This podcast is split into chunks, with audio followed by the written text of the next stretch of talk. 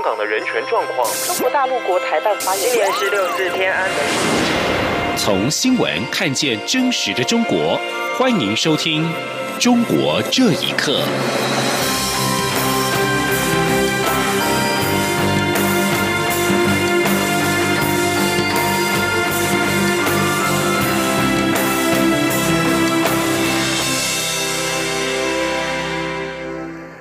各位好，欢迎收听《中国这一刻》。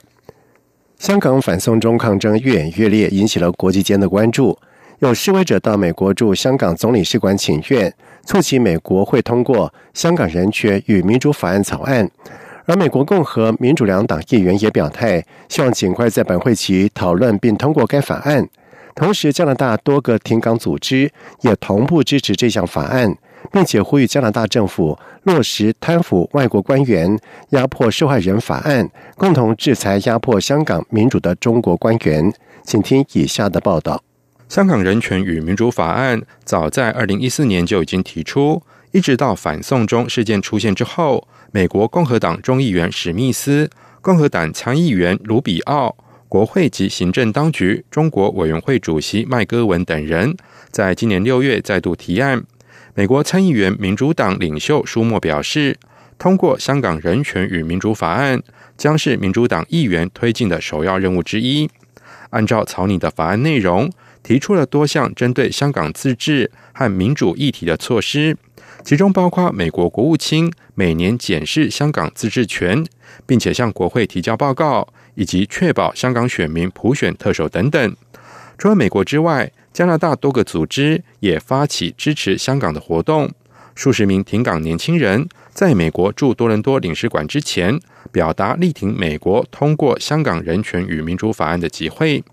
对于美国两党都表态会支持法案，加拿大律师赖建平感到欣慰。他说：“三十年前发生六四天安门事件，如今中共又压迫残害香港民主自由，国际社会不能放任不管。”美国的立法起到很好的带头作用，它可以某种程度上威慑和制止这些呃香港的这个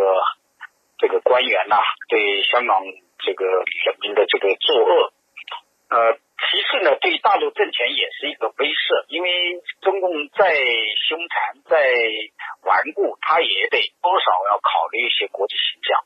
加拿大香港之友召集人辛志芬也期盼美国制定《香港人权与民主法案》，同时他也积极呼吁加拿大政府仿效美国，在立法上做出更明确的姿态。辛志芬并且指出，目前加拿大已经有两波呼吁国民支持香港的电子签名请愿活动，都是希望联邦政府和目前正在进行的联邦大选候选人能够关注香港形势。除了要求政府停止输出任何违反人权的高科技产品之外，并且落实贪腐外国官员、压迫受害人法案，对危害香港人权民主的香港和中国官员冻结其在家国的资产，以及禁止入境等措施。以上新闻由央广整理报道。而对于美国会两党议员表态，希望尽快在本会期讨论并通过《香港人权与民主法案》草案。对此，香港行政长官林郑月娥在今天早上表示，外国政府或国会不应该干涉香港的事务。他并且对美国国会提出的《香港人权与民主法案》表示遗憾。他同时期望港人不要主动要求美国政府或国会通过此类法案。林郑月娥在访问当中又谈到，香港的地铁。在上个礼拜遭到反送中的示威者破坏，这些示威者是暴徒，他们的行为已经远远超越了反对修例的诉求，只会令仇恨变得更深。他重申，目前一定要治暴止乱，而且整个政府部门都应该支持警方治暴治乱，政府也会追究违法者。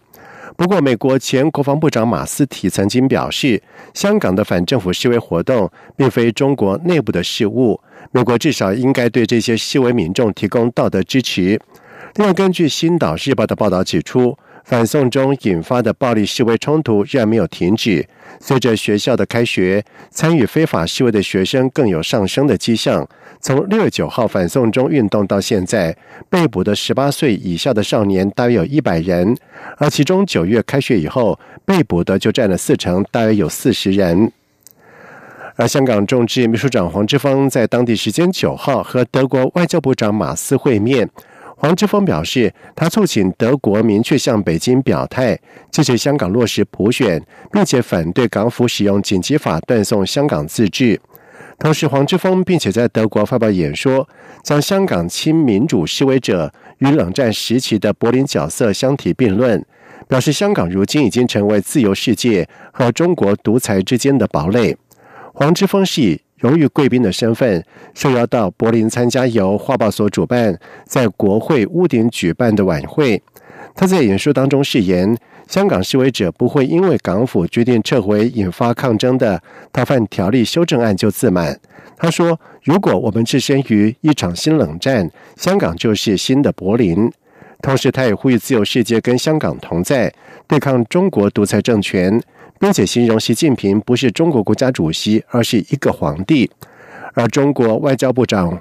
发言人华春莹也在今天表示，针对德国外长马斯会晤香港活动人士一事，中国外交部已经提出了严正的交涉。中国持续对新疆实施高压政策，在近日再被揭露一批宗教领袖被重判入狱，而其中昭苏县清真寺伊玛目阿武勒。别克和妻子等五人遭到重判十五到二十五年。穆斯林表示，这些判刑根本没有理由。另外，昭苏县阿布达拉镇的宗教工作人员也被判重刑。当地至少有三十人被关在教育营里面。民众指出，被捕者都是农民，被捕的理由则是进行伊斯兰教的祷告。请听以下的报道。自由亚洲电台报道，哈萨克穆斯林加尔肯别克表示。新疆昭苏县哈萨克清真寺伊玛目阿吾勒别克跟他的妻子提玛等五名穆斯林最近被重判十六到二十五年徒刑。他表示，这些判刑根本没有理由。他说。这五个人呢，基本上都被判了六七年到二十五年之间的这个判刑，也没有判决说提供这个信息的人是巴蒂玛的父亲。在提出来就是他的女婿和女儿被判刑了，呃，十八年到二十五年的这个两个人，判刑几乎没有理由。巴蒂玛的父亲呢说了，在法院判决的时候说让他们自己选择这个罪名，然后给他们判刑。旅居哈萨克的别克努尔表示。他的女婿阿吾勒别克毕业于新疆伊斯兰教学院，并取得中国政府认可的工作证，从事宗教工作。二零一七年八月却被送入再教育营。二零一八年三月，女儿巴提玛也被关押。最近才听说被判刑十八年，被指控的罪名不详。加尔肯别克并表示，昭苏县阿布达拉镇清真寺伊玛目努尔克利德。跟宗教工作人员努尔波拉提等三个人也被判刑十六年以上。据他获得的消息，当地至少已经有三十个人被捕，目前都被关在教育营内，面临判刑。一位哈萨克人指出，被捕者都是农民，被捕的理由则是进行伊斯兰教的祷告。另外，哈萨克公民加兹拉受访时表示，他的弟弟塞利克江在新疆从事劳务及运输。并未从事非法经营，但在去年七月被警方逮捕，今年八月被法院以非法经营罪判处有期徒刑三年六个月。加兹拉说：“我希望当地公安部门不要去骚扰我的家人。我老爸身体一直不好，脑溢血。我的弟媳妇带着两个小孩，一个五岁，一个三岁，他们现在没有经济收入，非常的困难。”加斯拉表示，伊宁市检察院人员曾经找他的弟媳，提到如果想免予判刑，需要支付三十万人民币，但他们家根本拿不出这笔钱。加斯拉说，当局也不准弟弟委托律师，在法庭上只能进行自我辩护。央广新闻整理报道。中国大陆维权律师王全章因为颠覆国家政权罪正在服刑，而家属也持续成为了中共当局打压的对象。王全章六岁的儿子王广辉在开学不到一个星期就被校方逼退。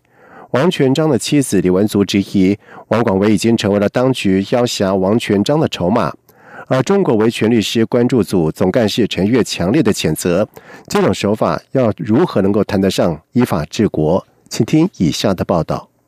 二零一五年八月三号，王全章在中国当局对维权律师和异议人士的大抓捕行动中被带走。二零一六年一月八号，天津公安局宣布逮捕王全章，指控他涉嫌颠覆国家政权。当局更在吴律师的陪同下秘密开庭审判，最后以颠覆国家政权罪判刑四年半。期间，王全章的妻子李文足不断遭到警方的恐吓和打压。李文足最近透露，在警方的压力之下，本月二号就读小学的六岁儿子王广维再次失学。李文足说，二零一六年，警察也曾对他们居住在北京石景山区的所有幼儿园下令，不可以接受王广维的报名，导致王广维一直在家，直到二零一八年五月才找到一家私人学校愿意让他就读。李文足的好友，同时也是七零九案家属袁珊珊表示，自从王全章被指触犯颠覆国家政权罪后，北京公安早在三年前就已经向他们居住的石景山区所有幼儿园和早教中心下令，不能接受王广维。袁珊珊说，在二零一六年，有一些幼儿园就是说接收了全犬，接收了全犬之后呢，第二天或者第三天就会出现，就是说，呃，幼儿园就会给呃李文柱打电话，就说。呃，说我们幼儿园各种原因吧，有的说，哎呀，我们不能招您。然后呢，时间长了，有一次，呃，文竹发现，就是说国宝给他们幼儿园一个相片，就是我们四个家属的相片。呃，如果是这四个人生的孩子的时候，不要接收。李文足质疑王广为成为中共官方要挟王全章的筹码，以及强迫正在服刑的王全章向邪恶低头。李文足并谴责当局用一个小朋友和一个家庭的痛苦向七十周年国庆献礼，这样做既邪恶又灭绝人性。香港的中国维权律师关注组总干事陈月也强烈谴责这种手段。当局是利用他们的第二代去施加压力给啊当事人，尽量让他们不要再为公益来发声。很多维权维权律师，特别是七零九的维权律师，他们被抓之后，比如说王宇律师之前，他的儿子想出国读书都不让他发签证。他们这种手法，只是怎么样能够称得上是一个依法治国的国家呢？在时隔四年之后，王全章六月底才终于在狱方安排下见到家人。李文祖表示，王全章精神状况很差，好像变成另一个人，连申请保外就医也说没有必要。央广新闻整理报道。中共十月一号将为见证七十周年，在北京举办阅兵式。北京市的维稳措施是持续的加强，像是北京市的东城、朝阳以及海淀等区的部分社区，在最近远景清查居住人口的频率比以往增加。而核查的目的是要为了解有无未登记临时居住证者和他人同住。而美国之音中文网报道指出，部分驻北京的外籍人士在近来便被。管理居住地的物业公司要求为前来北京亲友办理临时居住证件，而根据了解，有前往北京旅游探亲的外企的主管眷属，在日前也被要求依规定办理临时居住证，访民也成为了北京市维稳工作的重点盘查以及清理对象。根据报道指出，有四川访民透露，日前大批在国家信访局外排队等候第二天递交信访材料的上访民众，被警察带上车，集体送往位在市郊马家楼的访民收容所，而部分的访民被接访人员带回家乡之后却被拘留。而这座收容所的正式名称是北京市马家楼接济服务中心，位在南四环一带，但是实际上是警方限制非正常上访民众行动的集中收容所。总部设在美国的保护记者委员会发布报告指出，非洲国家阿里垂亚是全球媒体审查最严重的国家。报告也提到，北韩、中国跟沙特阿拉伯等九国的极端措施。保护记者委员会表示，沙特阿拉伯、中国、越南跟伊朗监禁及骚扰记者和他们的家属，同时也进行数位监控以及审查网络和社群媒体。同时，保护记者委员会表示，中国拥有最机密的审查设备。同时，报告当中指出，中国网友受到了防火长城的阻拦，而当局也会监控中国社群媒体网络，并且监视国际媒体记者。以上中国这一刻，谢谢收听。无限的爱向全世界传开，